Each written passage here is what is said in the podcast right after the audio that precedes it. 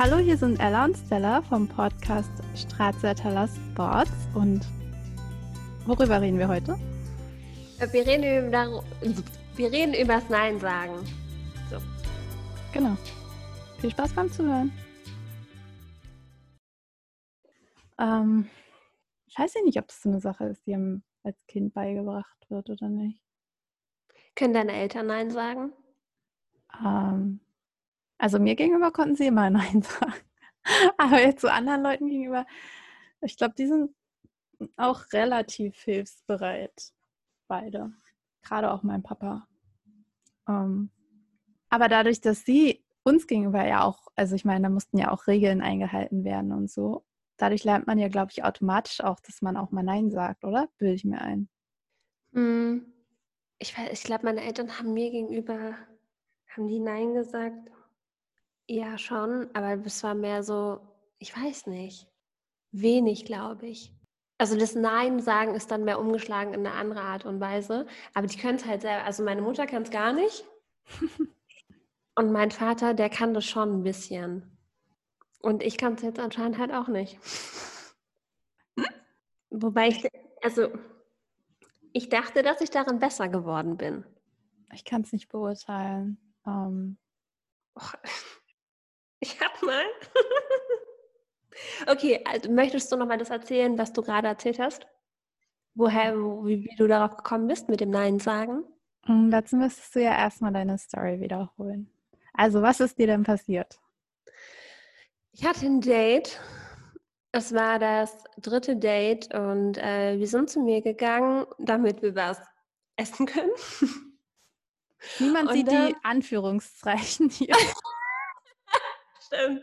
Naja, und am Ende dachte ich, okay, keine Ahnung, niemand will hier was essen. So, sorry, aber es geht hier jetzt nicht ums Essen. Und dann haben wir halt ähm, Liebe gemacht. Und danach wollte er tatsächlich doch noch was essen. Und danach ist er auch einfach geblieben. Er hat sich bei mir eingeladen.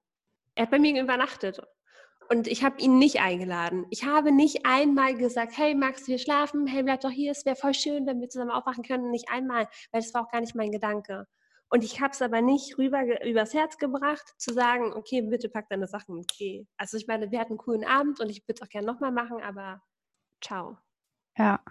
Also ein Stück weit kann ich das schon nachvollziehen, weil ich weiß, dass es unangenehm sein kann, jemanden vor den Kopf zu stoßen oder jemandem sowas zu sagen. Rauszuwerfen. ja, rauszuwerfen.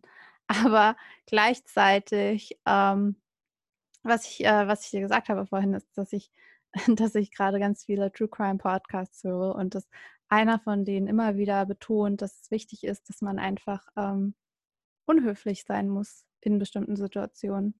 Weil es könnte dir theoretisch, in, also jetzt in dem Fall ist es wahrscheinlich was anderes, aber auch wenn du draußen oder so bist, könnte es dir manchmal dein Leben retten, wenn du einfach unhöflich bist und sagst, nein, so jetzt nicht, weil ähm, damit rechnen ganz viele Männer halt auch gar nicht. Und ich meine, ich habe keine Ahnung, was bei dem Typen jetzt abging, mit dem du da dein Date hattest, warum der dachte irgendwie, er könnte ja äh, sich für die Nacht bei dir einquartieren. Vielleicht hat er ja auch keine Wohnung oder so, man weiß es ja nicht und schläft jede Nacht woanders. Ähm, keine Ahnung. Also ich meine, er sagt, er hat eine Wohnung, aber pff. vielleicht ist das das neue Couchsurfen, jede Nacht bei einem anderen Tinder-Date schlafen.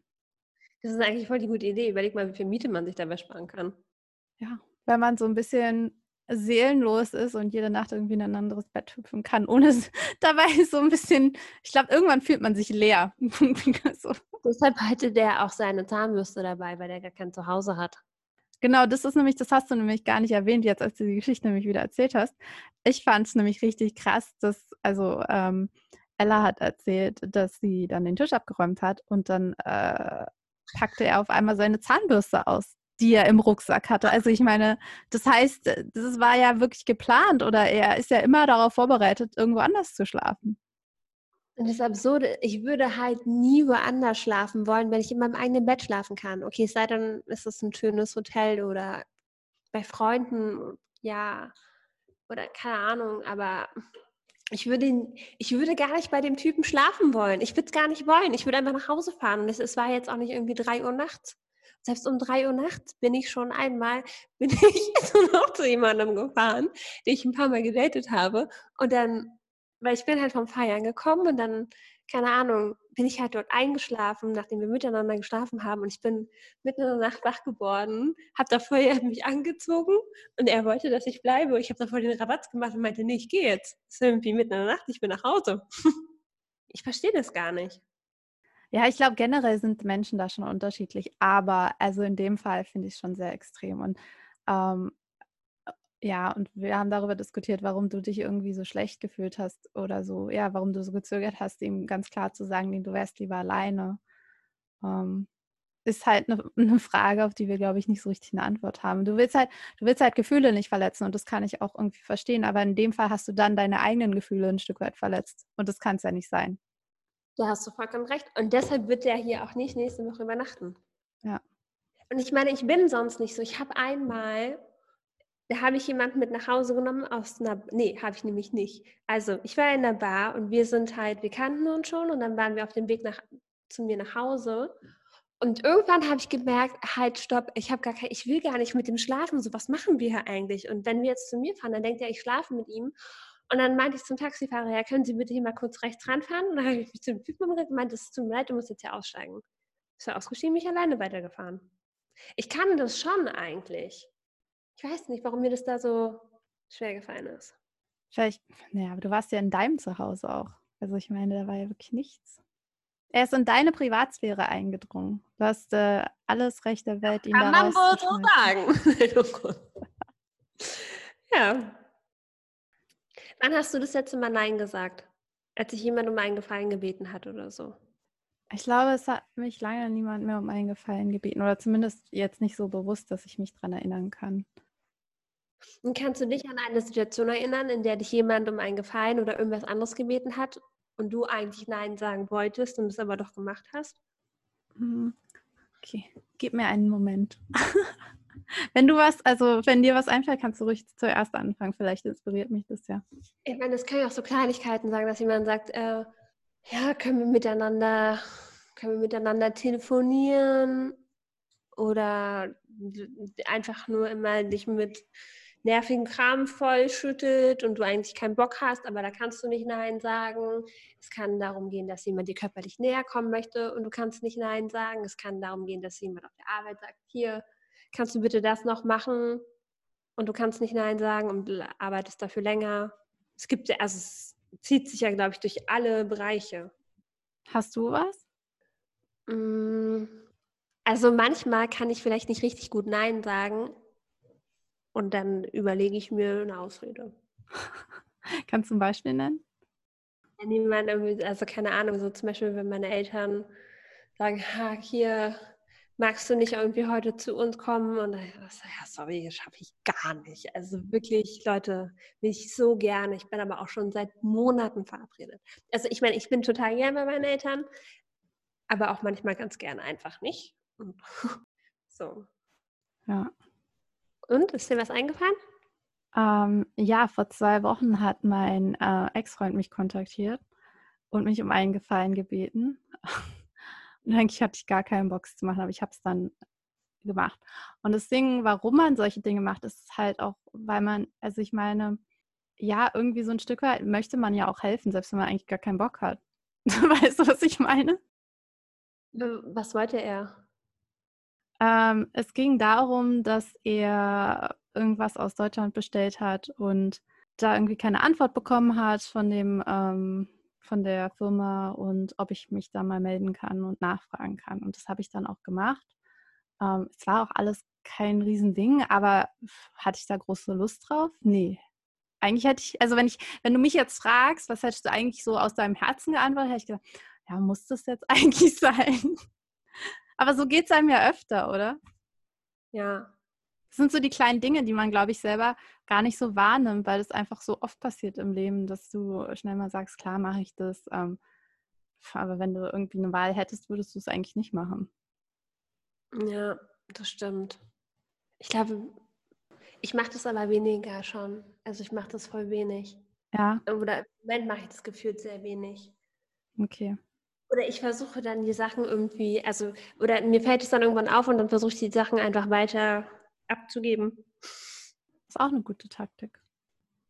Ja, aber nur wenn ich es dann einfach nicht schaffe. Ja. Also zum Beispiel war ich total froh, ähm, eine Freundin hatte Geburtstag und die Woche war irgendwie so bei mir eine volle Katastrophe. Also da war dieses Interview mit der Case Study und dann der eine Job und der andere Job und irgendwie war es alles viel zu viel. Und ich sollte Kuchen backen. Und ja, keine Ahnung, bin ich jetzt nicht gewusst, weil ich den Kuchen backen soll. Und dann hat eine andere Freundin den Kuchen gebacken. Ja, und dann, und ich meine, hätte sie nicht gebacken, hätte ich halt einfach sozusagen auch sagen müssen, nee, sorry, dann, keine Ahnung, muss, muss ihr Freund den Kuchen selber backen oder was weiß ich, muss er sich da überlegen. Ähm, zählt es als Nein sagen? So ein Stück, also es geht so in die Richtung, ja. Ja. Ja, ich glaube, auf der Arbeit passiert es mir zurzeit weniger, äh, weil ich einfach in einem Job bin, wo ich, glaube ich, nicht so oft gefordert werde, irgendwelche Dinge zu tun, die ich nicht unbedingt machen will. Also, weißt du, was ich meine? Also, da, da gibt es irgendwie nicht so viele Situationen, wo Leute versuchen, Kram bei mir abzuladen. Ähm, ja. Vielleicht auch, weil ich schon so ein Bitchface manchmal habe. Hast du das? Möchtest du mal zeigen, wie man das macht? Weil ich hätte es auch gerne. Also, ähm, meine Taktik ist, ich sitze an meinem Schreibtisch mit Kopfhörern in meinen Ohren. Ich höre auch Musik. Es ist jetzt nicht nur so, dass ich das zur Deko mache. Und arbeite wirklich konzentriert oder lese konzentriert irgendwelche Blogs oder gucke irgendwelche YouTube-Videos. Und es sieht halt immer so aus, als wäre ich wirklich richtig konzentriert bei was auch immer ich mache. Keiner hat ja eine Ahnung. Und deswegen sprechen die mich in der Regel wirklich nur an, wenn es wirklich was Wichtiges ist.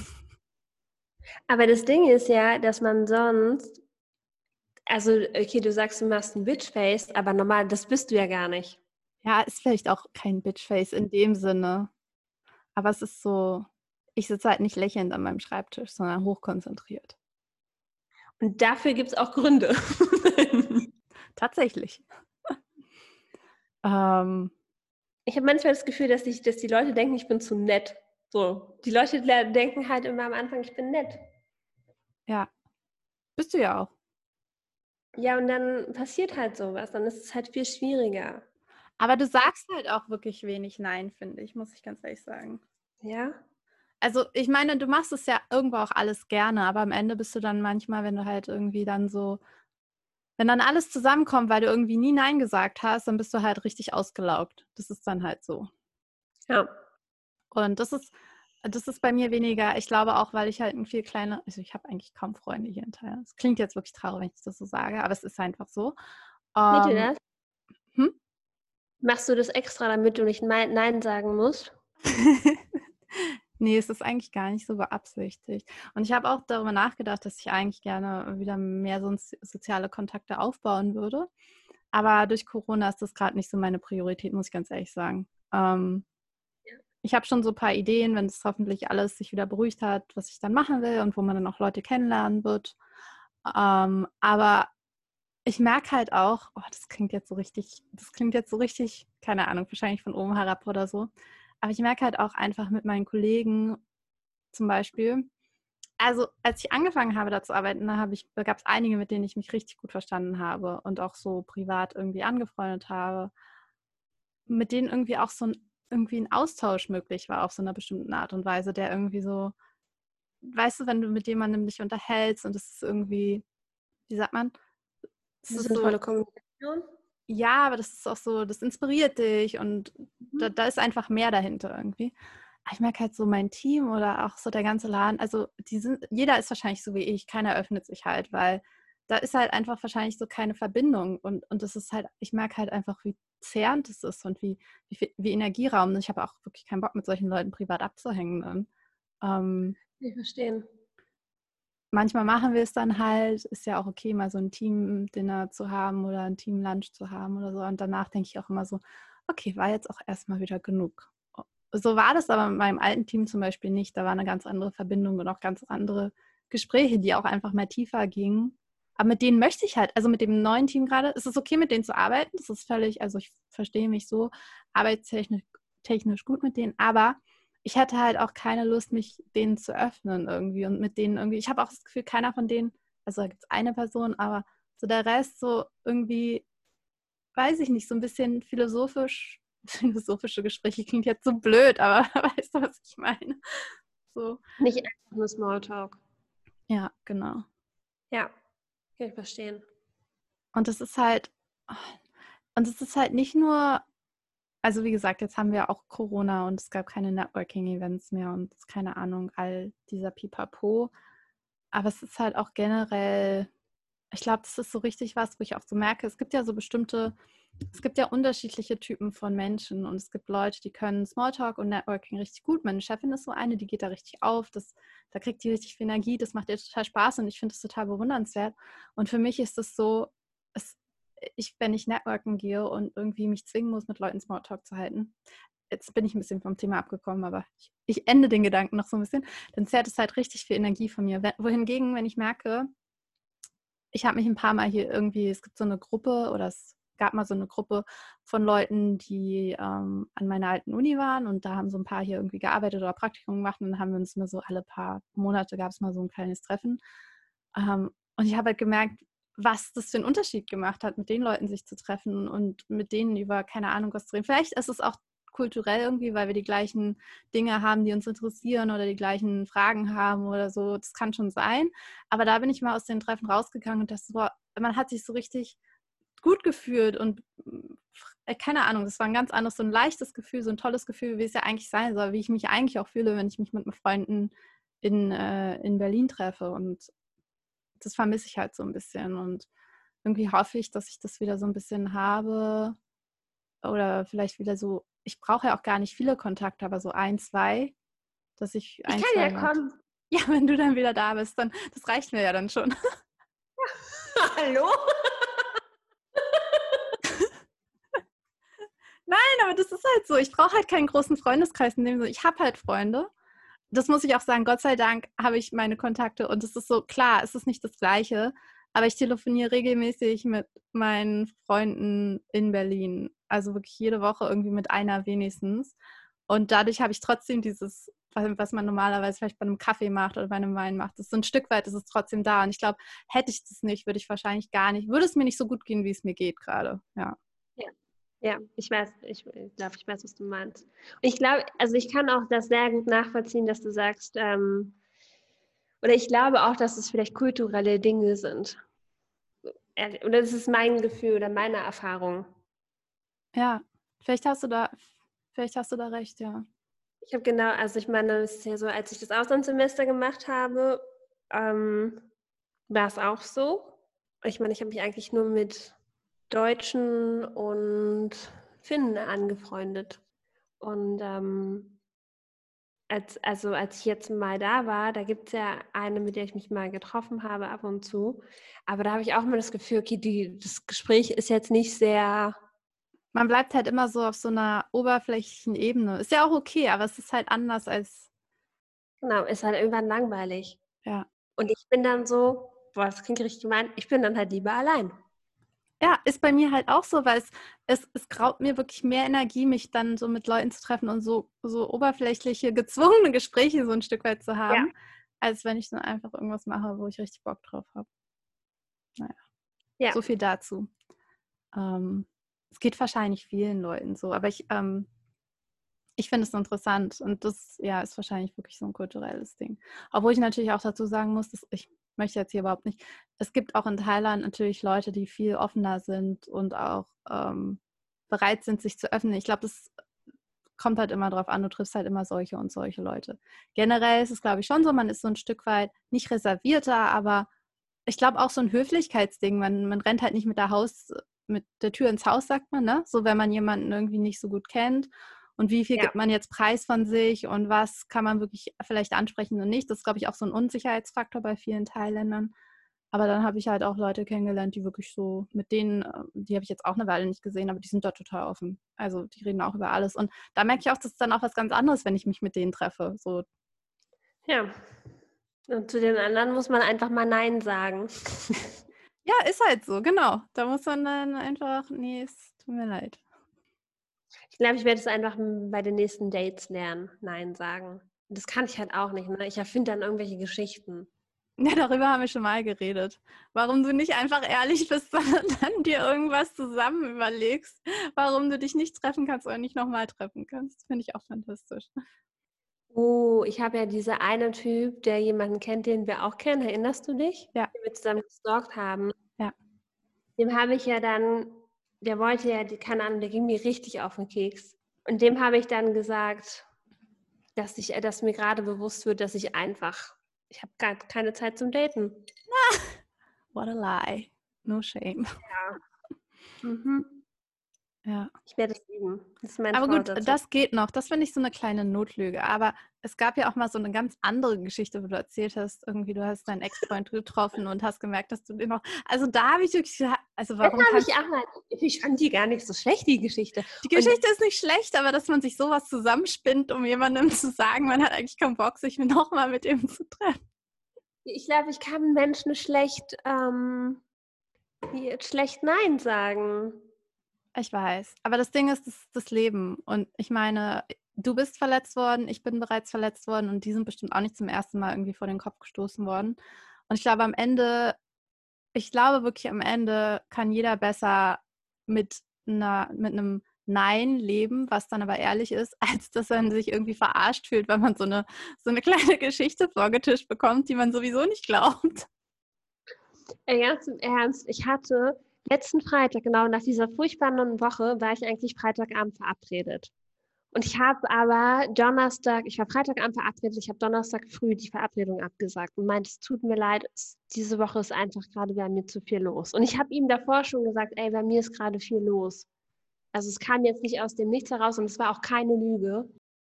Der Typ, der hat so scheiße reagiert, dass ich einfach irgendwann nicht mehr geantwortet habe. Das ist auch ein Nein. Ja, aber es gibt auch einfach Leute, die irgendwie ihre Grenzen nicht kennen und das ist halt auch irgendwie nicht in Ordnung. Ja, da dachte ich mir auch so, Alter, du kleiner Wicht, der nichts auf die Kette kriegt. Ich muss mir das jetzt von dir nicht anhören. Ja, nee, musst du auch nicht. Richtig sauer. Nur weil er dann da ein Problem mit hat, ist nicht dein Problem. Naja, ich glaube, sein Problem ist, er hat sich einfach auf einen schönen Abend mit, äh, mit ein bisschen Sex gefreut und dann war er frustriert, weil er es nicht bekommen hat. Ist ja nicht mein Problem. Ich meine, wenn er, wenn er kein Backup hat, das ist ja nicht mein. Und dann meinte, hat er mir vorgeworfen, ich würde prokrastinieren. Äh, Und da war was, ich wirklich- Was denn Prokrastinieren? Kennt er dich so gut? Nein, überhaupt nicht, überhaupt nicht. So, weißt du, wenn er mich kennen würde, dann könnte ich ja noch wenigstens darüber schmunzeln. Aber er kennt mich nicht und in der Woche war es einfach so, dass ich irgendwie abends, ich keine Ahnung, ich saß fast jeden Abend bis um 10 oder bis 11 irgendwie vor meinem Laptop und habe irgendeine Kacke gemacht und wenn dann noch irgend so ein Typ ankommt und mir sowas sagt, ist halt mega unwitzig. Ja. Also ich finde es ich find's echt krass, was sich Leute äh, so Manche rausnehmen. Typen, ja, Das, äh, ich möchte es jetzt auch gar nicht nur auf Männer schieben. Vielleicht gibt es auch Frauen, die genauso reagieren. Es ist genauso wenig okay. Ne? Also ich meine, wollte ich dich gerade fragen, glaubst du, dass es auch Frauen gibt, die so sind? glaube ich schon. Ja. Ja, auf jeden Fall. Ich meine, du hast selber gerade gesagt, du hast, ähm, du wolltest dem Typen nicht sagen, dass er nicht bei dir schlafen kann, weil du gedacht hast, wenn das eine Freundin von dir wäre, dann wäre sie bestimmt verletzt. Das Ding ist, jeder Typ hat genauso das Recht zu sagen, nee, ich wäre jetzt gerne lieber alleine. Ja. Das ist, das ist völlig legitim. Und deswegen, ähm, das, das gilt für Männer und für Frauen. Das ist, ja, deswegen das glaube ich auch, dass es Frauen gibt, die komisch reagieren, wenn sie nicht die Antworten bekommen, die sie gerne lesen würden. Ja, wahrscheinlich. Und was ist die Moral von der Geschichte?